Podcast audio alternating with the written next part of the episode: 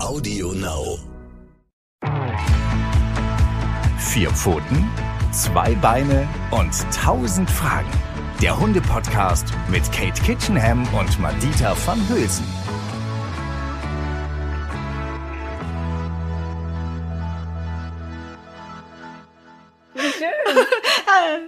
Schön, dass du da bist, Vanessa. Ich muss mal ganz kurz unsere Zuhörer begrüßen, weil die erwarten nämlich jetzt eigentlich gerade Madita und oh. haben schon festgestellt, warte mal, heute ist alles anders. die Stimme klingt komisch und Katie sagt Hallo Vanessa. Ja, ja und ich sage jetzt nochmal Hallo ihr hundeverrückten Menschen da draußen, denn heute ist nicht Madita da, wie ihr schon festgestellt habt, sondern Vanessa Blumhagen. Ja. Vanessa kennt ihr ganz bestimmt aus dem Sat 1 Frühstücksfernsehen. Da ist sie zweimal die Woche zu sehen, immer donnerstags und montags früh. Wirklich sehr, sehr früh. Also sie muss dann sehr, sehr früh aufstehen. Ähm, und da erzählt sie uns alles über die Welt der Stars und Sternchen. Da kennt sie sich so richtig gut aus. Ähm, aber was viele von euch nicht wissen über Vanessa ist, dass sie auch Buchautorin ist. Sie hat nämlich zwei Bücher geschrieben ähm, zu Hashimoto. Einmal die Hashimoto-Diät und mein Leben mit Hashimoto. Jeden Tag wurde ich dicker und müder. Darüber werden wir gleich ein bisschen reden.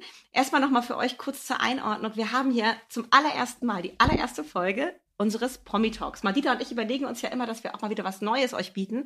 Und wir haben uns überlegt, ähm, wir kennen ja einige äh, Prominente ähm, und die haben sehr häufig auch Hunde und auch da ähm, erreichen uns immer wieder Fragen und das war unser Ausgangsgrund, jetzt mal Vanessa zu fragen, ob sie Lust und Zeit hat und ihr ahnt es schon, sie hatte Lust und sie hat sich auch Zeit genommen und da bin ich ganz, ganz froh. Herzlich willkommen, Vanessa. Vielen, vielen Dank. Ich freue mich so dabei zu sein und gleich meine dich mit meinen ganzen Fragen zu bombardieren.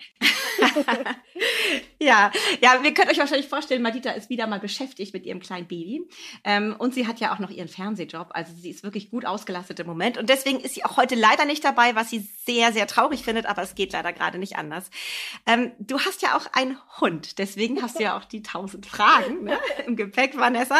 Erzähl mal, was hast du für einen Hund? Ich habe eine französische Bulldogge, sieben Jahre alt. Anna heißt sie. Französische Bulldoggen, für die, die die nicht kennen, das sind die Möpse mit stehenden Ohren. Also äh, bei uns kommen immer alle an und sagen, oh, das ist aber ein lustiger Mops. Ja, das ist ja auch kein Mops.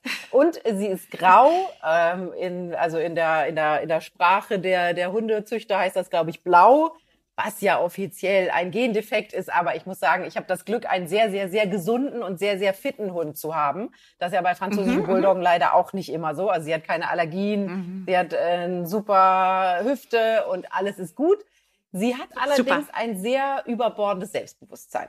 Also sie äh, okay. ist schon als Welpe, als ich sie bei der Züchterin abgeholt habe und bei mir in die Wohnung auf den Boden gesetzt habe und dachte, oh Gott, der arme Hund, neun Wochen alt und weg von der Mama. Und sie lief durch diese Wohnung hoch erhobenen Hauptes, arschwackelnd, so nach dem Motto, ach, das sind jetzt meine Gemächer und wo sind meine Bediensteten? Man bringe mir was zu fressen. Und so ist es tatsächlich bis heute. Ist das nicht krass?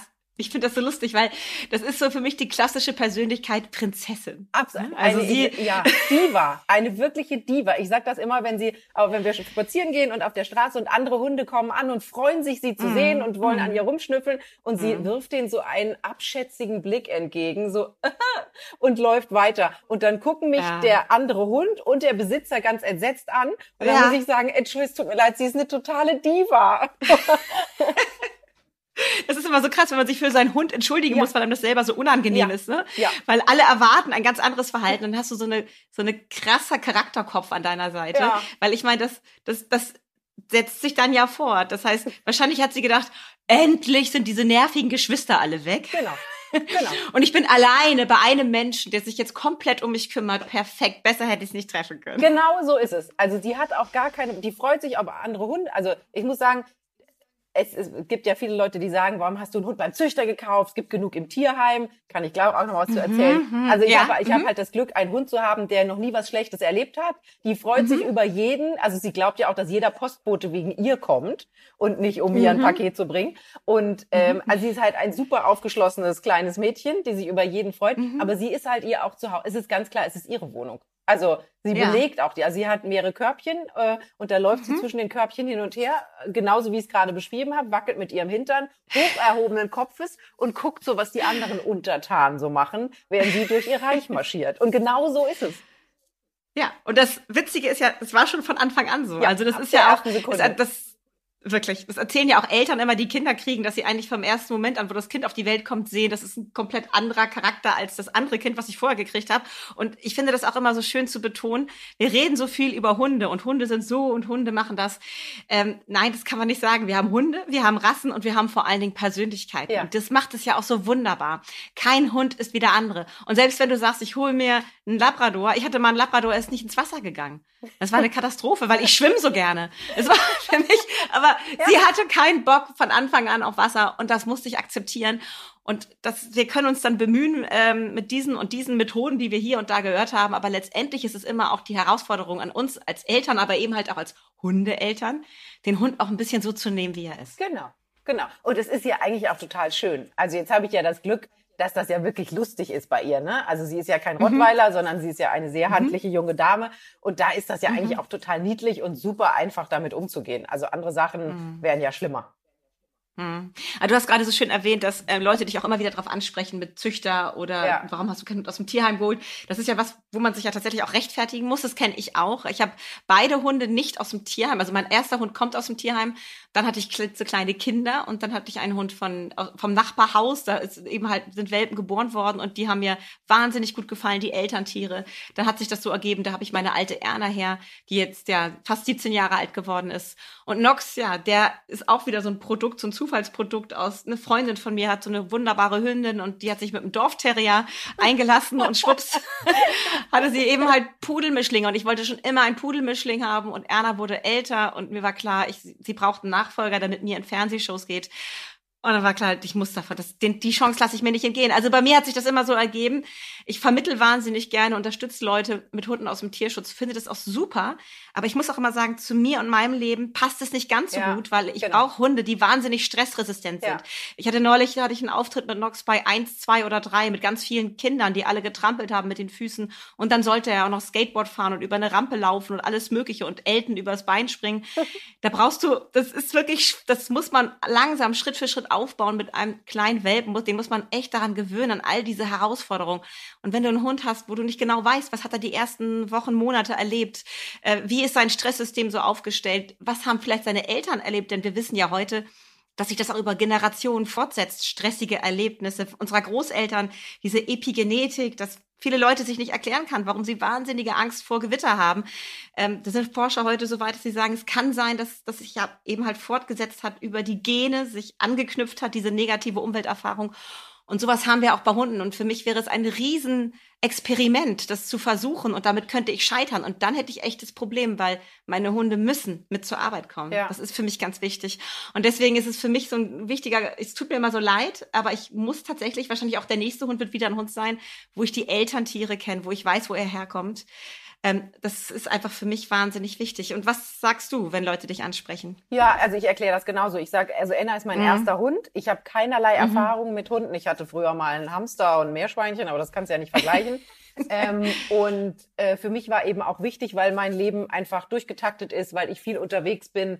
Mein, es war einfach klar, dass äh, das ein Hund sein muss, den ich super einfach an meine Hundesitterin geben kann, äh, den ich auch im Zweifel in Hamburg zu Terminen mitnehmen kann, Gut, jetzt kann sie sich nicht so richtig gut benehmen, da können wir gleich drüber reden, aber sie hat zum Beispiel nie, von niemandem, ich habe es ja gerade schon gesagt, sie freut sich mhm. über jeden, der kommt. Sie glaubt, jeder ist ihr Spielgefährte, jeder ist ihr Freund. Sie hat von niemandem Angst und das ist einfach super wichtig für mich. Und ich muss halt auch einen mhm. Hund haben, den ich einfach gut mal zwei Stunden allein lassen kann, weil ich einfach mal irgendwo schnell irgendwo hin muss. Mhm. Wenn es nur ein Supermarkt mhm. ist, da darf sie ja auch nicht mit. Mhm. Und äh, ich habe eben viele Freunde, die toll Hunde aus Tötungsstationen haben, die können den Raum nicht verlassen, weil der dann Panikattacken kriegt. Mhm. Oder die können den nicht unten allein im Wohnzimmer lassen, wenn sie oben ihr Schlafzimmer haben. Und das ich finde das bewundernswert, wenn man das hinkriegt. In mein Leben passt das nicht. Und deswegen war wirklich mhm. die Wahl dann eine Züchterin. Das muss man sagen, bei französischen Bulldoggen muss man ja wahnsinnig drauf achten, wo der Hund herkommt. Ich bin, das ist eine Züchterin in Mecklenburg-Vorpommern. Ich bin da zweimal hin, also ich habe wirklich Deutschland durchtelefoniert. Ich bin da zweimal hingefahren. Ich habe mir diesen Bauer, also sie kommt von einem Bauernhof. Ich habe mir diesen Bauernhof angeguckt. Da war eine dreibeinige Katze, da war ein Traktor, da waren Pferde, die, ich habe mir die Eltern angeguckt, ich habe mir dieses Haus angeguckt, ich habe bewundert zugeschaut, wie ein Riesenrudel an französischen Bulldoggen unterschiedlichsten Alters sich vor die mhm. Tür gesetzt hat und gewartet hat, bis sie einzeln reingerufen wurden, um sich die Pfoten Wahnsinn. abwischen zu lassen und dann ins Wohnzimmer zu gehen. Ich dachte so, ui, Huiuiui, Wahnsinn. Und äh, daraufhin, und dann habe ich sie eben mit neun oder zehn Wochen abgeholt. Und das war, also jetzt im Nachhinein, das ist ja fast sieben Jahre her, wirklich die beste Entscheidung. Hm. Ja, ich würde auch sagen, Vanessa, alles richtig gemacht. Also es, es wird natürlich auch mich, kannst du dir ja vorstellen, immer herangetragen, so wie kannst du denn überhaupt ähm, Leuten Hunde, Rassehunde vermitteln, wie kannst du Zucht unterstützen? Ich mache ja auch immer bei Hund, Katze, Maus stelle ich auch immer mal wieder Züchter vor. Ich finde das für manche Menschen einfach wirklich die richtige Entscheidung, ja. wie in deinem Fall. So, es gibt, wenn du Anfänger bist und wenn du so ein klar strukturiertes Leben hast wie du, du wünschst dir einen Hund und der muss da reinpassen und jetzt höre ich schon ganz viele Leute rufen, ja, aber ich habe auch einen Hund aus dem Tierschutz und das funktioniert auch. Ja, das kann funktionieren und da kannst du Glück haben genau. oder du bist ein wahnsinnig guter Erzieher ähm, und weißt ganz genau, hast Hundeerfahrung, wie das geht, hast auch die Zeit, die, die du nehmen mhm, musst am ja. Anfang für diesen Hund, vielleicht um ein Trauma zu bewältigen, um Vertrauen aufzubauen. Ähm, und all diese Sachen hast du aber nicht. Das muss ziemlich schnell gehen, dass der Hund sich einfügt in dein Leben und das ist tatsächlich so. Wenn wir dann einen richtigen Züchter finden, so wie du das gemacht hast, uns viel Zeit nehmen, den Züchter finden, der diese Welpen so optimal sozialisiert. Das haben Studien gezeigt, dass diese Hunde, die so liebevoll an, ähm, an das Zusammenleben mit Menschen gewöhnt werden, von ganz an, von, von, der, von wirklich von den ersten Lebenstagen an, ganz viel vom Züchter angefasst, gestreichelt, liebkost werden, gehändelt werden, aber eben halt auch in einem Umfeld aufwachsen mit anderen Hunden, die miterziehen. Also nicht nur die Mutterhündin alleine mit einem Welpen, sondern gleich ein ganzes Rudel dabei von erwachsenen Miterziehern. Das ist das Beste, was man für einen Welpen tun kann, um ihn optimal so, so, zu sozialisieren, ihn vorzubereiten und vor allen Dingen, und darum geht es, das endokrinologe System im Gehirn, was wir alle haben, zu prägen auf eine positive Erwartungshaltung der Welt gegenüber. Ja. Also wir haben hier, wenn du Welpen so groß siehst, mit so tollen Elterntieren züchtest, dann in diesem super tollen Umfeld und auf viele Dinge achtest beim Großwerden, diese Fürsorglichkeit, diese Liebe, dann ähm, programmieren wir unser endokrines System auf auf die Erwartungshaltung der Welt gegenüber, das Leben ist gut. Ich freue mich auf jede Herausforderung, die mich erwartet. Und das ist eben halt sehr häufig bei Tierschutzhunden nicht der Fall. Da hast du sehr häufig Hunde, die aus irgendwelchen Zwingern, aus irgendwelchen Gehegen kommen, ähm, vielleicht dort auch groß geworden sind im Auslandstierschutz unter nicht ganz optimalen Bedingungen, mit ganz viel Gebälle den ganzen Tag um sich rum, viel Stress. Ähm, und dann hast du natürlich Hunde, die eher so die Erwartungshaltung haben, also wo das Stresssystem eher gefordert war in der ersten Zeit ich muss ein bisschen vorsichtig sein. Ich bin mir nicht sicher, ob das Leben wirklich gut ist. Und dann ist es die Aufgabe der Menschen, hier nochmal so eine Umprogrammierung vollführen zu können. Und das ist möglich. Und das zeigen uns ganz viele Beispiele von Tierschutzhunden, die hier nach Deutschland gekommen sind, völlig verängstigt, haben nichts gelernt, wenig kennengelernt. Ähm, und die Menschen haben das mit ganz viel Liebe und Zeit geschafft und haben denen ein wunderbares Leben ermöglicht. Und das geht. Und das propagiere ich auch immer auf all meinen Seminaren und Vorträgen, auch wie das geht. Aber es bedeutet, dass wir uns Zeit nehmen müssen und nehmen können müssen, nehmen können müssen, weil das ist aufwendig, das ist Zeit und Energieaufwendig. Und wenn du ein Leben hast, wo das nicht funktioniert, dann solltest du es gleich sein lassen, weil dann fährst du das Projekt an die Wand. Und dann ist es genau richtig, dass es Züchter gibt, wie bei dir, diese Züchterin, die für diese Menschen mit diesen Ansprüchen, die du hast, ja, dir eine Enna mitgeben. die dann bei dir zu Hause aus dem Körbchen springt und sagt, endlich bin ich in meinem Königreich angekommen. Ja, das stimmt, genau. Du hättest sehen müssen, sie ist hier gerade an mir vorbeigelaufen am Esstisch, hat mich so eines Blickes gewürdigt, ach, du bist auch da. Naja, dann lege ich mich jetzt hier in die Sonne. Und jetzt liegt sie da, grunzend in der Sonne und freut sich ihres Lebens. Sehr schön. Ja. Aber ich merke schon, du bist eigentlich ganz glücklich und zufrieden mit ihr, ne? Ach, total. Ich liebe sie über alles und sie ist das tollste kleine Wesen auf der ganzen Welt. Ich sage ja auch immer, du bist das schönste Mädchen auf der ganzen Welt und äh, ja, ich liebe sie über alles. Sie ist einfach ganz das toll und sie ist ein, so der wichtigste, einer der wichtigsten Bestandteile meines Lebens und äh, ja, ich möchte sie nicht mehr missen Perfekt. und es ist einfach. Ich freue mich jedes Mal, wenn ich nach Hause komme. Ich freue mich jedes Mal, wenn ich sie von der Hundesitterin, wenn ich aus Berlin komme oder sonst woher und ich weiß, ich fahre jetzt bei der Hundesitterin vorbei und hole sie ab und dann ist so nach Hause kommen mit ihr ich glaube, jeder Hundesitter mhm. kann sagen, ein Zuhause ohne den Hund ist, ist nicht richtig, ist leer. Mhm. Und äh, ja, also ich bin, man merkt das schon, ich bin sehr, sehr, sehr, sehr, sehr glücklich, sie zu haben. Ja, das hört man raus. Und trotzdem hast du ein paar Fragen. Ja, genau. Diese kleine Diva macht natürlich auch ganz, also ich muss sagen, ich weiß natürlich ganz viel über Hundeerziehung. Ich habe eine tolle Hundesitterin, wo ich eben Enna immer hinbringen kann, wenn ich mhm, weg muss mhm. und auch immer über Nacht die ist eben auch Hundetrainerin und hat, also im Endeffekt hat sie mich erzogen, natürlich nicht den Hund, weil der Hund macht die Sachen ja nicht so, wie ich will, weil ich Fehler mache. Das weiß ich natürlich. Und ich weiß, dass ich ganz viele Sachen falsch mache. So, ich weiß auch, dass ich ganz viele Sachen bewusst falsch mache, weil es eben so schön ist trotz allem. Aber ich reiße mich dann immer zusammen, weil tatsächlich merkt man meinem Hund wirklich an, wenn ich Fehler mache. Also sie, also sie hat ja sowieso schon so dieses Chefgehen und natürlich stresst sie das. Und ich merke eben, wenn ich sie zu viel in den Arm nehme oder sie dann doch aufs Sofa lasse oder sag, ach komm, jetzt mal doch mal kurz auf dem im Bett kuscheln oder sie als erstes zur Tür reinlasse oder wie auch immer, dass sie mhm. einfach gestresst ist ne? und dass ihr das nicht gut tut. Wenn ich das nicht mache, ist sie der entspannteste Hund der Welt, liegt irgendwo auf dem Boden rum, damit man garantiert über sie fliegt, aber sie ist einfach ein anderer Hund. So, äh, trotz allem gibt es Dinge, die garantiert auch damit zusammenhängen, dass ich sie falsch mache. Zum Beispiel, wir sind hier in der Wohnung, draußen kläfft ein Hund, das passiert in der Großstadt, mitten in Hamburg natürlich ab und zu mal. Hier laufen viele Menschen. Das ist hier der direkte Weg zur Alster. Die ist hier direkt um die, also Außenalster direkt Aha. um die Ecke. Das heißt, viele Menschen ja. mit ihren Hunden sind hier auf dem Weg zur Alster. Dann kläffen die natürlich mal. Und mein Hund rennt von der einen Seite der Wohnung durch die komplette Wohnung zum, zur Balkontür und kläfft eben dagegen an. So. Da ist die erste, die, die erste Frage. Wie weiß ja. mein Hund, wenn sie auf der anderen Seite des Hauses ist, dass vorm Haus ein Hund vorbeiläuft, der in der Sekunde womöglich noch nichts gesagt hat. Und dann, wie kriege ich das hin, dass sie nicht äh, ausrastet, wenn vorne ein Hund bellt? Jetzt muss man sagen, bei der hört sich das natürlich total lustig an. Das ist jetzt kein Rottweiler, mhm. der anfängt zu bellen, ja, ja. was durch Mark und Knochen geht, sondern bei ihr ist es natürlich lustig und sie hüpft dann wie so ein Flummi durch die Gegend. Trotz allem wäre das ja schön, wenn das nicht wäre. Ja, natürlich, total. Also erstmal zu der Erklärung. Ähm, die Sinne der Hunde, das muss ich dir ja nicht sagen, aber vielleicht für, da, für, die, für die Zuhörerinnen da draußen, es ist Hunde haben ein so viel besseres, feineres Gehör als wir Menschen. Und sie ist in dieser Wohnung und kann wahrscheinlich wenig sehen, aber dadurch hat sie sich sehr auf dieses Gehör konzentriert. Und welche Dinge sind von Sie von Interesse? Artgenossen, die frecherweise an Ihrem Haus vorbeigehen ja. und vielleicht sogar auch noch bellen. Das geht ja gar nicht. Also es geht so ein bisschen auch darauf, darum, eben halt hier Territorialverhalten zu zeigen, was völlig normal ist. Und zu sagen, ey, Moment, übrigens, wenn du hier vorbeigehst und der Meinung bist, auch noch zu bellen, ich wohne hier und das ist eigentlich alles meins, mein Königreich. Das ist so ihr, ja, ihr Pflichtbewusstsein sich selbst und ihrem Territorium gegenüber. Eine Informationsübertragung zwischen Hund zu Hund findet hier einfach statt. Wir Menschen finden das doof. Vor allen Dingen Nachbarn finden das oft doof. Aber das mal, um das aus Hundeperspektive zu erklären, das Verhalten. So, und jetzt gibt es natürlich die große Frage, wie kann ich das meinem Hund abgewöhnen? Ganz am, am Anfang muss stehen, Vanessa, dass du das nicht mehr lustig findest. Ach, schade. Ich sehe dir, ich sehe da, genau, ich sehe da im Gesicht nämlich an. Mein Mann und ich sitzen da und lachen uns tot, wenn der Hund hier durch die Wohnung rennt und ja. rumkrakelt.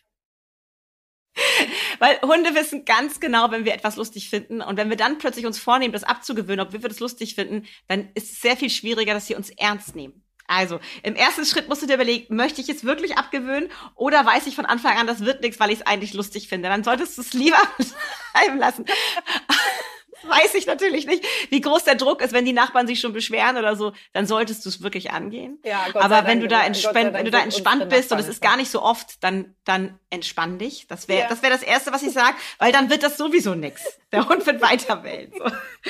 Also Hunde kennen unsere Körpersignale ja so wahnsinnig gut, obwohl wir uns so anders verhalten als sie, ähm, können lernen sie schon als Welpen. Sie beobachten uns nonstop. Jetzt mal ganz ehrlich da draußen, ich bin ja Verhaltensbiologe, ich habe studiert, aber für mich sind Hunde die allerbesten Verhaltensforscher der Welt. Die studieren die Spezies Mensch vom ersten Tag an, bei dem sie bei uns einziehen und dann hören sie damit auch nicht mehr auf. Und deshalb kennen die uns so viel besser als unsere Partner und alle anderen Wel Menschen da draußen und können uns richtig einschätzen. Also wenn Vanessa lacht, dann weiß Anna, dass sie das jetzt äh, eigentlich total lustig findet und sie ihr Verbot nicht ernst nehmen muss. Wenn Vanessa sich aber jetzt entscheidet, ähm, dass sie das wirklich nicht mehr machen möchte, dann musst du dir einen Plan aufstellen. Und zwar ähm, wäre es am besten, wenn man etwas einem Hund abgewöhnen möchte, dass man eine Situation provoziert. Also entweder du positionierst dich und siehst, ah, da, guck mal, da hinten kommt jetzt ein Hund, äh, gleich wird, äh, wird Anna anfangen zu bellen und da in diese Richtung fort, äh, hinlaufen. Das heißt, ich muss sie, besonders wenn du es ähm, am Anfang schnell, dass sie einen Aha-Effekt hat, muss ich sie unterbrechen in diesem Verhaltensablauf, den sie sich angewöhnt hat. Der fühlt sich für sie gut an. Das ist für sie eine Aufgabe, die sie geil findet. Und du musst dir vorstellen, du nimmst dir jetzt was weg, was sie wirklich gut findet. Das heißt, dir muss klar sein, dass das, ähm, dass das im Gegenzug natürlich dann von dir verlangt, dass du ihr etwas bietest, was sie, was sie dann im Gegenzug bekommt. Durch dieses Verhalten generiert sie ein Erfolgserlebnis. Sie hat das Gefühl, sie hat was geregelt. Sie hat dem Hund da draußen mal so richtig Bescheid gesagt, dass das hier aber eigentlich ihr Gebiet ist und dass es nett ist von ihr, dass er da vorbeigehen darf. Wenn du ihr dieses Gefühl, dieses Erfolgserlebnis wegnimmst, musst du ihr ein anderes Erfolgserlebnis schenken. Also du solltest dir schon vorher überlegen, gibt es irgendwas, was Anna total witzig findet in der Wohnung? Vielleicht Suchspiele, die, wo sie, wo du Spielzeuge versteckst, die sie dann findet oder Leckerchen, wenn sie sehr verfressen ist, ja. ähm, dass du ihr in, in der, als Alternative anbieten kannst, damit sie Erfolgserlebnisse hat, Spaß hat. Und dann kannst du starten mit dem Training. Da würde ich ihr so eine kleine Hausleine anmachen, ans Geschirr, ganz wichtig. Und diese Hausleine, nicht so eine lange Schleppleine, wie man sie von draußen kennt, sondern irgendwie im Baumarkt ist es immer ganz gut. Da kann man sich solche, weißt du, solche Kordeln so abmessen. Und dann ja. nimmst du dir irgendwie so ein, zwei Meter Kordel, machst es an mit so einem kleinen Karabinerhaken an, an, das, Gesch äh, an das Geschirr. Dann ist es auch nicht so laut auf dem Parkettboden. Ja, und dann weißt du, jetzt kommt da der Hund und gleich wird Anna das hören und dann wird sie Gas geben. Und dann bewegst du dich schon so unauffällig ans Ende dieser Schleppleine, trittst da drauf. Und in dem Moment, wo sie Gas gibt und sie spürt, so, oh, ich komme nicht weiter, sagst du ganz klar, lass das. Und dann guckt sie dich überrascht an und in dem Moment ist super, geht ja fein, komm mal her. Oh, und dann hast du zufälligerweise natürlich gut vorbereitet gleich irgendwas, was sie total geil findet dabei. Leberwurst oder, oder was, ein Leckerchen oder so. Und gibst dir das. Oder aber, wenn sie sehr auf Spielen abfährt, das weiß ich nicht bei ihr, kannst du auch ein Spielzeug da haben, da muss man nur gucken, ob das tatsächlich so wertvoll für sie ist, dass sie ihren Job vergisst, nämlich das Bescheid sagen, dass sie hier wohnt. Da musst du irgendwie, das, da kennst du deinen Hund am allerbesten. Aber so würde ich da vorgehen. Also das Unterbrechen und ihr schnell sagen, was richtiges Verhalten ist, nämlich still sein und ihr dann im Anschluss irgendwas bieten, was ihr Spaß bringt. So. Also, dass du dann, musst du aber aufpassen, wenn du es ein paar Mal gemacht hast, wenn du einen schlauen Hund hast, fangen die Hunde dann häufig an, oh, da kommt ein Hund, dann rennt sie zu dir und sagt, gibt's jetzt Leberwurst? ja, das wird passieren. ja. Aber dann hat sie wenigstens schon mal verstanden, dass sie nicht mehr bellen soll. Das ist das Gute. Und dann weißt du, jetzt kannst du es langsam ausschleichen oder durch ein Spiel ersetzen oder irgendwas. Aber so wäre eine Möglichkeit, wenn du, wichtig, der erste Punkt, es wirklich möchtest, dass du ihr das wieder abgewöhnen kannst. Und dann musst du natürlich das eine Zeit lang durchziehen, weil das wieder auszulöschen ist sehr, das dauert eine Zeit. Ne? Sie hat es ja wahrscheinlich eine ganze Zeit schon gemacht. Und umso länger ein Hund ein Verhalten zeigt, umso, zeigt, umso fester etabliert ist das. Und dann wird es schwieriger, das wieder rauszunehmen. Okay, okay. Ja, aber das hört sich sehr gut und sehr nachvollziehbar an. Und äh, bei ihr wäre es definitiv kein Spielzeug, sondern was zu fressen, weil sie natürlich der verfressenste Hund auf der ganzen Welt ist. Super, ja. sehr gut. Das ist dann immer sehr leicht. Ja, okay. Ja, okay, sehr gut. Ja, dann äh, werden wir mal zu Hause ausdiskutieren, ob wir das wirklich abschaffen wollen. Wir haben Gott sei Dank ja. sehr, sehr, sehr äh, freundliche äh, Nachbarn, die Enne auch alle wahnsinnig lieben und sich alle ja, freuen, wenn sie, sie wenn sie ihr begegnen und immer sagen, wir hören den Hund nie. Also dann denke ich mal so, entweder lügen sie jetzt oder äh, sie hören sie wirklich. Okay, okay. Ich finde, es ist auch immer noch ein Unterschied, wenn ein Hund mal bellt. Das finde ich wirklich okay. Ja. Also zum Beispiel, ich habe das meinem Hund nie abgewöhnen können, Nox, ähm, dass wenn Freunde zu Besuch kommen, dann freut er sich. Und für ihn, er hat, glaube ich, so dieses Gefühl, er redet dann auch, genau wie wir dann sagen, so, ey, hallo, oh, wie schön, dass du da bist und alle um die Wette schreien, hat er das Gefühl, er muss mitschreien, weil wir sind irgendwie alle sehr laut und temperamentvoll. Und ähm, ich halte das so ein bisschen auf so, ich versuche das so ein bisschen zu deckeln, dass es sich überhand nimmt, aber ich finde es okay. Aber er ist eben kein Hund, der den ganzen Tag am Zaun steht und monoton immer in bestimmten Abständen bellt. Das ist was anderes. Das ja. ist dann wirklich nervraubend, nervraubend für alle Nachbarn. Aber sowas ist auch okay, wenn ein Hund mal bellt. Das ist in Ordnung. Ja, genau. Also so, es ist einmal am Tag oder so. Ne? Also, ja, ach so. Dann Komm. ist es ja okay. Also, so. Ja. Aber es ist immer ein kleines Theaterspiel, muss man sagen. Ja, ja. ja. Okay, das haben wir geklärt. Dann interessiert mich zum Beispiel noch, also ich habe ja schon erzählt, wir gehen mit ihr spazieren. Sie hoch erhobenen Hauptes äh, läuft die durch die Stadt, weil sie ja glaubt, das ist alles ihre Stadt. Und der Unterschied, bei manchen Hunden reagiert sie eben und geht hin und schnüffelt mit denen. Aha. An manchen läuft sie vorbei, die interessieren sie überhaupt nicht. Und bei manchen, ich würde mal sagen, bei 40 Prozent fängt sie an zu krakeelen und also sie also sie wird jetzt nie einen Hund verletzen, ne? Aber sie rastet ja. dann richtig aus. Jetzt ist sie ja Gott sei Dank so klein, dass man die Leine festhalten kann, da kann die hüpfen und springen, wie man will und man denkt so, ja, ja, genau, mhm. du, aber also erstens, was, gut, wir als Menschen mögen ja auch nicht alle Leute, aber warum ist so ein Unterschiedlichkeit oder warum so, so ein Unterschied zwischen den einzelnen Hunden? Man kann jetzt auch mhm. nicht sagen, es sind immer große Hunde oder es sind immer Dackel oder so. Also es ist wirklich ganz mhm. unterschiedlich. Und was kann ich gegen diese Krakehlerei tun? Sehr gut. Das ist toll, dass du das fragst, weil du bist nicht allein. Das genau das äh, fragen sich viele Leute. Ich finde es gut, dass es äh, bei ihr nur bei manchen Hunden ist, weil das zeigt, dass sie differenziert, ähm, ganz klar. Und das zeigt, dass sie wahnsinnig gut Verhalten liest. Du hast vorhin gesagt, sie war neun bis zehn Wochen bei der Züchterin. Ja. Und das ist super, weil wir wissen heute, dass diese neunte, zehnte, manchmal sogar elfte Woche entscheidend sind, dass Hunde einfach nochmal so eine extra Schulung Mimik lesen, ähm, Verhalten lesen lernen, mit anderen Hunden bekommen beim Züchter. Dieses ab acht Wochen den Hund abholen ist eigentlich veraltet. Wir sollten den Hunden ein bisschen mehr Zeit beim Züchter gönnen, weil sobald sie bei uns sind, sind wir vielleicht einmal die Woche in der Welpenschule. Und ansonsten leben sie nur noch mit Menschen zusammen. Und dann verlernen sie diese Feinkommunikation. Und diese Feinkommunikation ermöglicht es zum Beispiel Hunden wie Anna, ähm, richtig einzuschätzen, wie ist die Persönlichkeit, die mir da gegenübersteht oder mir entgegenkommt. Und das kann sie durch Lesen der Körpersprache. Achte mal drauf, welche Hunde sie angeht. Und ich vermute jetzt mal, dass es Hunde sind, die unsicher sind dass es Hunde sind, die vielleicht irgendwie so ein bisschen die Ohren so ein bisschen leicht so hängen lassen oder immer so nach hinten geklappt, die die Rute ein bisschen tiefer, den Rück, der Rücken minimal gekrümmt, einfach so eine leicht verängstigtere Körperhaltung oder aber Prolls, die sie provozieren, die sie vielleicht so angucken und so auf sie zugehen. Dann könnte es auch sein, dass sie sozusagen nach dem, nach dem Motto Angriff ist die beste Verteidigung nach vorne geht. Das wäre eine Möglichkeit. Oder aber, dass sie sieht, guck mal, der hat voll Schiss vor mir das ist ja geil. Und Hunde sind, Entschuldigung, ähnlich wie kleine Kinder im Kindergarten, auch mal Arschlöcher. und finden das, und finden das cool, ihr eigenes Ego aufzupolieren, indem sie andere mal ein bisschen anblöken. Das ist ja mhm. irgendwie auch menschlich, ne? Also, dass man mal so ein bisschen vom Leder lässt und jemanden mal anpöbelt. Man kann ja nicht immer nur nett sein, so nach dem Motto.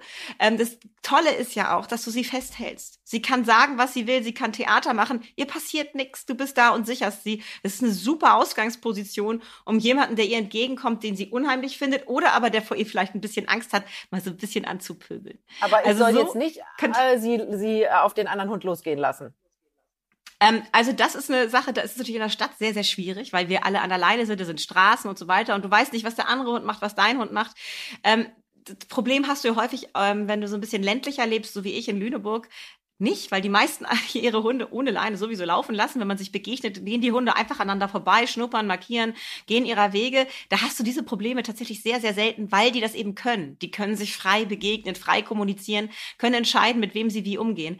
Dieses äh, Verhalten, dieses Leinenaggression entsteht eben halt dadurch, dass die Hunde so wenig Möglichkeiten bekommen, sich gegenseitig richtig kennenzulernen, weil sie alle immer an der Leine sind. Aber das, damit müsst ihr leben in der Stadt, das gehört dazu. Und das Entscheidende ist, dass sie lernt, entspannt an anderen Hunden vorbeizugehen, auch wenn die sie provozieren, so nach dem Motto, guckst, was guckst du? Und dann guckst du und dann legen sie los. ähm, oder aber eben halt, weil sie das schön finden, dass ein Hund vor ihnen so ein bisschen Schiss hat. Ähm, da ist es total entscheidend, ähm, dass du auch da wieder dich gut vorbereitest. Da arbeite ich dann mit der Schleppleine und am Geschirr. Stell mich auf die Schleppleine, fordere von ihr ein, dass sie sich hinsetzt und dass sie ruhig bleibt. Und wenn sie dich anguckt und ruhig bleibt, kriegt sie sofort was Leckeres und sagst du ihr, super, Anna, so ist gut.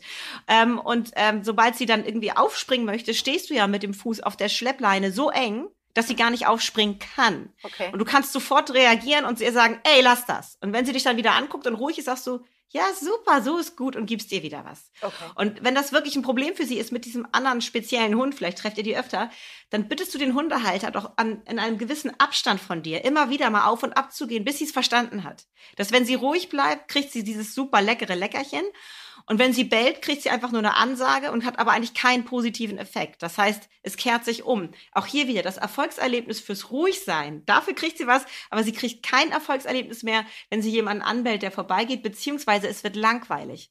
Also Hundehalter sind häufig auch sehr äh, kooperativ weil wir ja alle irgendwie in einem Boot sitzen. Also nicht alle, es gibt natürlich auch bei uns Idioten, aber die meisten, wenn man die freundlich anspricht und sagt, sag mal, es ist mir so unangenehm. Jedes Mal, wenn ihr an uns vorbeigeht, dann bellt Anna dich an. Können wir das mal kurz üben? Kate hat mir da so einen Tipp gegeben. Und dann hast du gerade einen Moment Zeit. Ja, klar, lass uns das machen. Und dann lässt du die irgendwie erstmal ganz weit weg von dir, also große Distanz, dass es leichter ist für Anna, das auszuhalten, also dass die Herausforderung nicht so groß ist für sie. Und dann hat sie irgendwann geschnackelt, ah, okay, wenn ich das ruhig aushalte, dass der da hinten vorbeigeht, kriege ich was, dann halte ich das doch wohl aus aus. Und dann verringert ihr langsam die Distanz. Und das macht ihr jetzt jedes Mal, wenn ihr euch trefft. Und irgendwann ist es dann kein Problem mehr. Und dann kannst du auch dieses Leckerchen wieder ausschleichen. Ah, okay. Sehr gut. Sehr nachvollziehbar. Eine Frage habe ich noch. Es ist immer ein Unterschied, ob mein Mann was macht oder ich. Also Anna Ach, und mein echt? Mann lieben sich. Also allein diese Blicke, wie sie ihn anguckt, da werde ich manchmal ein bisschen eifersüchtig, aber ich gönne mhm. das natürlich. Also man muss sagen, ich hatte Anna, bevor er in mein Leben kam und er kam mhm. dazu und die beiden sind das perfekte Team. Jetzt ist es mhm. zum Beispiel so, letzten Sonntag, ich war schon auf dem Weg nach Berlin und mein Mann äh, ist abends woanders hingefahren und hat Anna zum, zur, zur Hundesitterin gebracht. Und äh, manchmal, wenn die nicht da ist, dann sperren wir sie sozusagen hinten in den Garten. Der ist komplett umzäunt, da kann niemand rein. Und ich bring Anna da hinten rein, sie schnuppert rum, dreht sich nicht mehr um, ich gehe, alles gut. Und mhm. bei meinem Mann ist es tatsächlich so, dass sie zittert, fiebt und an dieser Tür kratzt. Und er sagt immer, ich bring die oh da Gott. nicht mehr hin, ich bring das nicht übers Herz. Und dann sage ich immer, komisch, bei mir interessiert die sich gar nicht dafür, dass ich gehe. Mhm. Also ich befürchte, was du sagst, woran das liegt. Aber auch, was er dagegen machen kann, dass das nicht mehr ganz so ein Drama ist. Okay, das ist wirklich richtig, richtig spannend, weil das zeigt, wie schön Hunde unterscheiden, ähm, mit wem sie wie sich verhalten. Ihr seid ein eingespieltes Team. Ihr seid auch zwei Frauen. Ich kenne das ja auch. Ich habe ja auch Hündinnen und Rüden gehabt. Und das ist ein Unterschied. Tiere machen Unterschiede mit den Geschlechtern. Hunde merken ganz genau, dass du eine Frau und er ist ein Typ. Meine Hündin Erna hat sich immer gefreut, wenn ich nach Hause gekommen bin. Ist mein Mann nach Hause gekommen, hat sie so einen komischen Schlängeltanz vollführt und ist total ausgeflippt. Also das war ganz offensichtlich, dass sie ihn viel toller fand auf einer anderen Ebene. Das ist einfach eine Geschlechterfrage irgendwo auch. Und natürlich ist es auch eine Frage von Bindung. Du hast ja ganz, jetzt hast du Angst, dass ich dir sage, irgendwie Anna ist nicht so eng an dich gebunden. Und Anna das ist nicht der Fall. ich sage, so wie mein Mann. Nein, nein, nein. Ich sag dir genau das Gegenteil ist der Fall. Sie ist sich deiner Liebe so sicher, dass sie keine Angst hat, dich zu verlieren. Es ist so ein bisschen das im Kindergarten, wenn Leute ihre Kinder in den Kindergarten bringen und die sagen, Kinder sagen so, tschüss Mama und rennen dahin und fangen an zu spielen. Ja. Und andere Kinder klammern am Bein. Ich meine, das ist natürlich auch eine Persönlichkeitsfrage und eine Frage der Eingewöhnung und so weiter. Aber Letztendlich ist es immer ein schönes Zeichen, dass dein Hund gerne auch woanders hingeht und da auch glücklich werden kann. Aber es heißt nicht, dass er mit dir weniger glücklich ist im Alltag. Sie vertraut dir sehr. Du bist für sie eine Persönlichkeit, die sehr planbar ist. Und das ist ein wichtiges Bindungskriterium, Planbarkeit. Ich kenne dich einfach so gut. Ich weiß, dass du morgen ähnlich dich verhältst wie heute. Und wenn ein Bindungspartner planbar ist, dann können wir uns an seiner Seite entspannen dann sind wir uns seiner sicher und wissen genau, wie der tickt. Und dann haben wir ein stressfreies, sehr sicheres und schönes Leben. Ihr seid schon sehr, sehr lang zusammen, du und Anna, und sie weiß genau, woran sie bei dir ist und du weißt genau, woran du bei ihr bist. Da gibt's gar keine großen Diskussionen mehr. Ihr kennt eure Stärken und Schwächen und lebt glücklich zusammen trotzdem. Und das ist einfach eine wunderbare, entspannte Bindung. Dein Mann ist ja schon jetzt auch eine Zeit lang dabei, aber noch nicht ganz so lange. Und er ist einfach auch anders im Umgang mit ihr. Und für sie hat er bestimmt auch eine andere, andere Form von Attraktion. Und diese Situation, er bringt sie dahin, hat er vielleicht noch gar nicht so oft gemacht. Das ja. heißt, für sie ist das mit dir eine ganz normale Handlung, die kennt sie, seit sie Welpe ist. Aber für ihn und sie ist das eine ganz neue Situation. Es wird von ihr aber verlangt, dass sie das genauso kann wie mit dir. Eigentlich müsste er das genauso üben, wie du das am Anfang mit ihr geübt hast.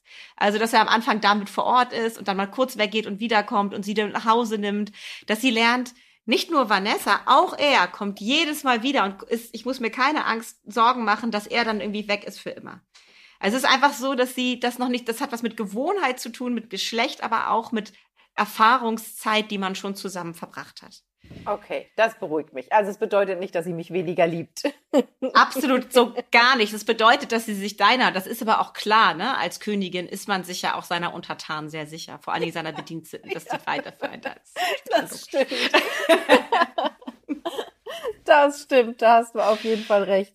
Ja, okay, das beruhigt mich. Das hat, äh, dann muss er das nur ein paar Mal öfter machen und dann wird sie da auch entspannter, weil für ihn ja und vielleicht auch ein bisschen üben, dass er auch mal vor Ort ist und sich mit der Zitterin auseinandersetzt, mit sich mit ihr unterhält, dass sie das Gefühl kriegt, okay, die kennen sich auch, dieses, ah, alles ist gut. So. Okay, sehr gut. Das äh, beruhigt mich, weil er war am Sonntag da wirklich, äh, also er leidet dann natürlich noch ein bisschen anders als ich die jetzt Anna seit sieben Jahren kennt und sagt, die beruhigt sich auch wieder. Und jetzt, jetzt muss mhm. man dazu sagen, dass Anna auch so eine kleine Drama Queen ist. Also wenn ich oder wenn wir, also für sie ist ganz besonders schlimm, wenn wir beide gehen, ne, wenn wir sie alle als beide allein lassen. Wenn ich alleine mhm. gehe, guckt sie ein bisschen doof, dackelt dann weg und sagt, na, die Alte kommt schon wieder. Mhm. Wenn wir aber mhm. beide sozusagen die Wohnung verlassen, dann ist das schon ein größeres Drama. Und dann mhm. sitzt sie auch hinter der Tür und fiebt Wenn man aber mhm. zwei Minuten später nochmal zurückkommt, weil man einen Schlüssel vergessen hat, dann liegt sie in ihrem Körbchen und guckt so, wie, ihr seid schon wieder da? Also das ist halt auch immer dieses, diese Spielerei, die sie dann mit einem macht, dass man wirklich gucken muss, okay, wo ist es wirklich schlimm für sie und wo versucht sie einem nur so ein bisschen zu manipulieren. Ja, und weißt du, was ich glaube? Ich habe ja schon gesagt, Hunde sind die besten Verhaltensforscher und so weiter. Und Psychologen sind sie übrigens auch. Weil wahrscheinlich ist es so, dass dein Mann körpersprachlich oder auch emotional ihr signalisiert, dass es ihm voll leid tut, ja. dass ihr jetzt geht und ja. sie alleine lasst. Und du bist total straight im Auftreten, weil das für dich das Normalste der Welt ist, sie mal allein zu lassen.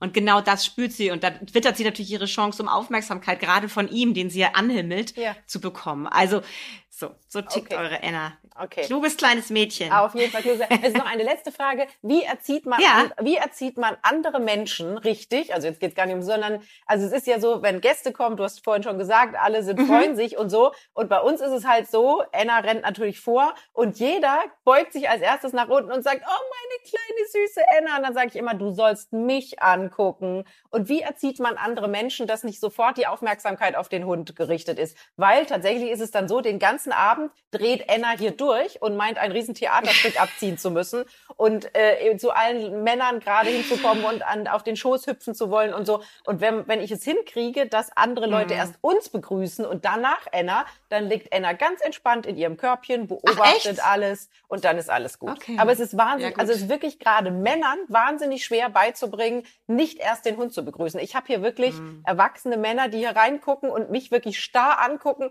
Wann darf ich Enna Hallo sagen? Wann darf ich Enna Hallo sagen? Wo ich sage, mein Gott, so schwierig ist es doch nicht. Oh, ist das herrlich, ja. Äh, ja, tatsächlich sind Männer da häufig wirklich, ja. äh, haben, haben da mehr Schwierigkeiten mit. Das ist übrigens, das zieht sich durchs ganze Tierreich. Es gibt so süße Studien mit Wellensittichen, äh, wo die Männer immer voll die Softies sind und äh, die Wellensittich-Babys noch viel länger füttern als die Weibchen, die immer sagen, jetzt hör doch mal auf, der ist groß genug und kann sich sein Futter jetzt selber suchen und der Papa immer nicht anders kann und trotzdem noch weiter füttert. Also das, äh, da, da, ist tatsächlich so, dass Hündinnen das auch, dann auch natürlich solche Hündinnen wie Anna dann auch besonders stark spüren und auch wissen, bei wem sie damit landen können. Ähm, ich bin da ein bisschen zwiegespalten, muss ich sagen. Ich habe ja auch mit äh, Madita diese Podcast-Folge gemacht ähm, zum Thema auch unter anderem Begrüßen des Hundes. Und da gibt es ja auch ähm, Ansichten, dass man die Hunde erst nachdem man die Menschen begrüßt hat und so weiter. Ich muss ganz ehrlich zugeben, äh, Vanessa, ich begrüße Hunde auch oft zuerst. ja, ich mag Weil das, ich, ähm, ich, auch. ich bin ein großer Freund davon, einfach ähm, so gefühlsmäßig das zu tun, was in mir äh, gerade in dem Moment äh, erwacht, weil Hunde sind nämlich genauso. Hunde machen auch keinen Unterschied. Dich habe ich am liebsten oder dich äh, nicht so oder sondern die gehen einfach hin und begrüßen die Gruppe, die dann da kommt. Und ähm, entscheidend ist hier, finde ich, erstmal, dass du damit fein bist, dass du dich wohlfühlst. Wenn du dich damit nicht wohlfühlst, ist es wichtig, dass du es durchsetzt, dass du deinen Gästen am Telefon sagst, pass mal auf, wenn ihr ankommt, dann begrüßen wir beide uns herzlich und dann hockst du dich bitte hin, machst deinen Finger ins Halsband ähm, bei Anna und streichelst ihr ruhig von vorne nach hinten den Rücken runter. Und wenn sie rumzappelt, versuch sie so ein bisschen so liebevoll zu fixieren mit der Hand und streichel sie und sag mit ruhiger Stimme, hey, Anna, ja, ich freue mich auch total, dich zu sehen. Weil was gerade auch Männer häufig oder auch Frauen machen, ist so dieses so, ah, hallo Anna, was das schön, genau, das genau. Und dann auf Und das überträgt sich natürlich total ja. auf Anna und dann kommt sie aus diesem Erregungslevel auch ganz schwer wieder runter und hat sowieso das natürlich das Gefühl, dass sie alle sieht besuchen. Warum sollte es auch anders sein? Ne? Also in Wirklichkeit ja muss man ja ganz ehrlich Sie ist die Gastgeberin. Genau, in Wirklichkeit muss man ja auch sagen, dass es so ist. Also unsere Gäste fragen ja, ja vorher, ob Anna da ist, wenn sie kommen. Also das ist ja auch so. Ja, siehst du, also diese Erwartungshaltung besteht bei Anna sowohl als auch bei deinen Gästen. Und das aufzubrechen wird sehr krampfig und schwierig. Vielleicht solltest du so, das wäre jetzt so mein Tipp, so ein bisschen deinen Frieden damit machen, dass das so ist, dass dein Hund sehr beliebt ist bei deinen Freunden, was ja eigentlich was sehr, sehr Schönes ist. Aber dass du deine Freunde dazu bringst, vielleicht weniger ähm, ich übertreibe jetzt mal hysterisch, sie zu begrüßen, sondern eher ruhig, dass sie sagst, zu ihnen sagst, ich freue mich, wenn ihr kommt und Anna begrüßt.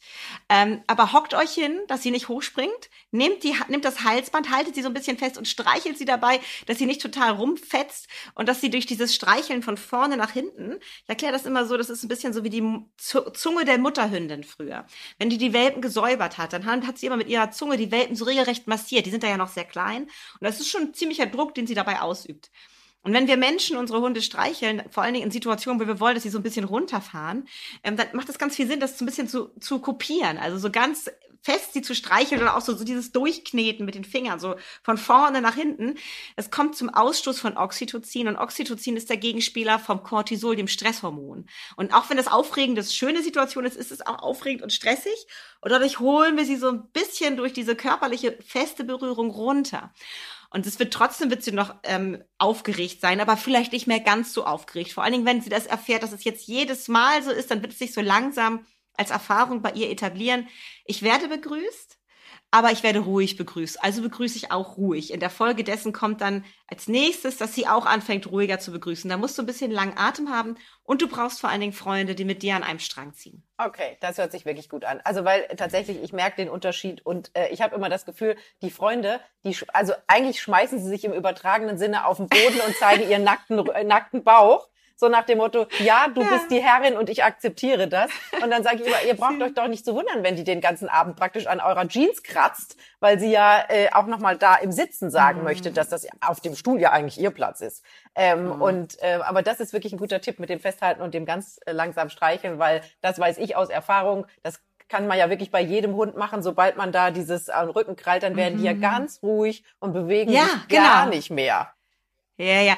Vanessa, mir ist noch eine Sache eingefallen, die du ganz am Anfang gesagt, ziemlich am Anfang gesagt hast. Und da hattest du gesagt, dass du mit dem aufs Sofa oder ins Bett oder aus der Tür gehen, ähm, das ist tatsächlich für Hunde relativ egal ähm, wer auf dem Sofa liegt oder wer aus der Tür geht. Das ist was, was, was, was Menschen sich überlegt haben. Wenn du dir Wildhunderudel anguckst, da laufen oft die Jung Youngsters laufen vor und die Alten laufen hinterher. Aber irgendwann haben die Alten eine gute Idee. Da hinten kommt jetzt irgendwie das Müllauto voll mit den Abfällen aus dem Restaurant.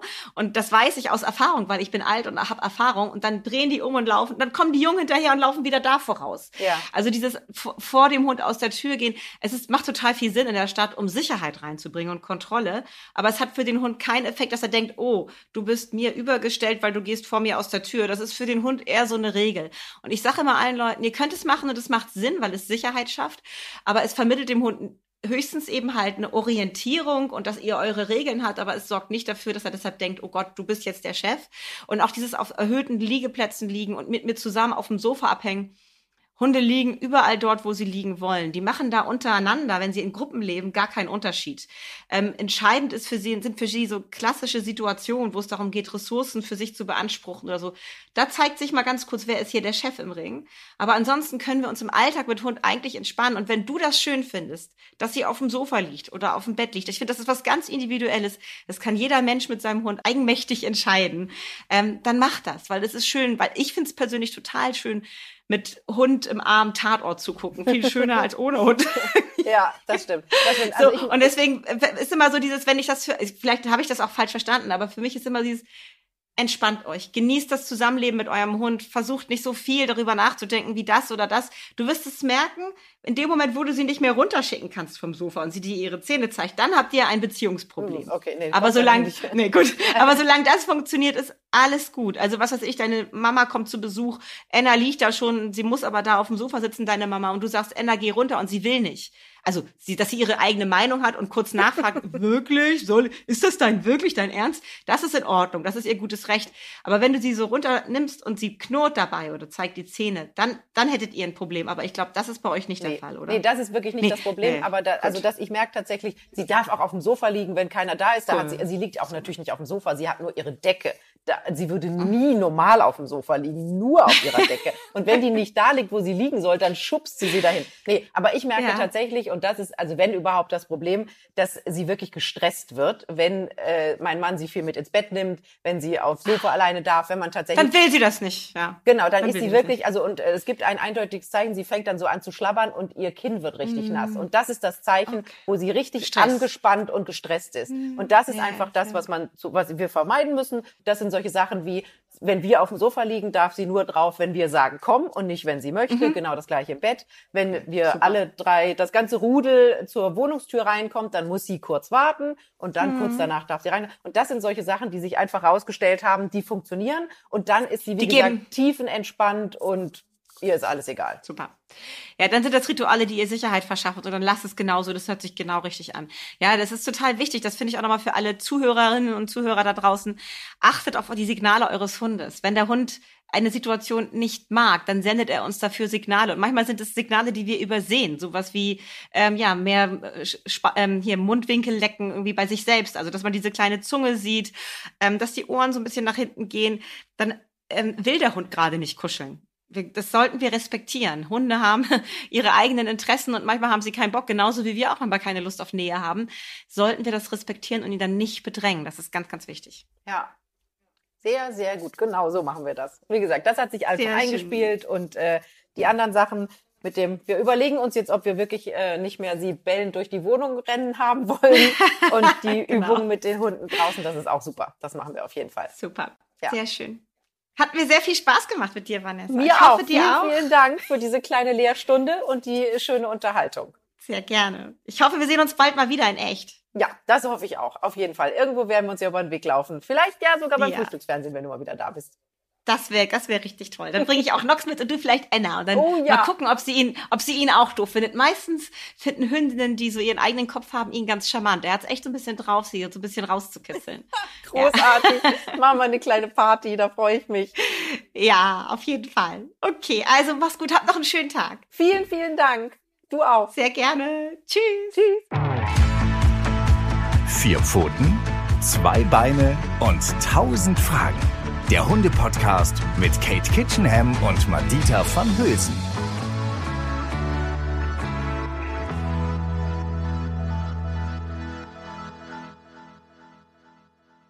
Das war's mit vier Pfoten, zwei Beine und tausend Fragen, ihr Lieben. Aber damit ihr die Zeit zur nächsten Folge gut überbrücken könnt, haben wir hier noch einen Podcast-Tipp für euch. Hört mal rein. Hallo, ich bin Klaus-Peter Simon, Redakteur bei GeoWissen. In meinem Podcast geht es um den Darm, dieses sechs Meter lange Superorgan, das so wichtig ist für unsere körperliche, aber auch für die seelische Gesundheit. Darüber spreche ich mit Dr. Viola Andresen. Sie ist Internistin und Leiterin des Ernährungsteams am israelitischen Krankenhaus Hamburg und beschäftigt sich seit vielen Jahren mit chronischen Darmbeschwerden. Wir sprechen über Fragen wie, macht Weizen uns krank? Muss der Darm von Zeit zu Zeit saniert werden? Wie lässt sich Darmkrebs am besten vorbeugen? Und was sagt die Stuhlfarbe über unsere Gesundheit? Unser Podcast bietet Hilfestellung bei konkreten Problemen, vereint wissenschaftlichen Anspruch mit hoher Verständlichkeit. Hört doch einfach mal rein auf Audio Now und überall sonst, wo es Podcasts gibt. Audio Now.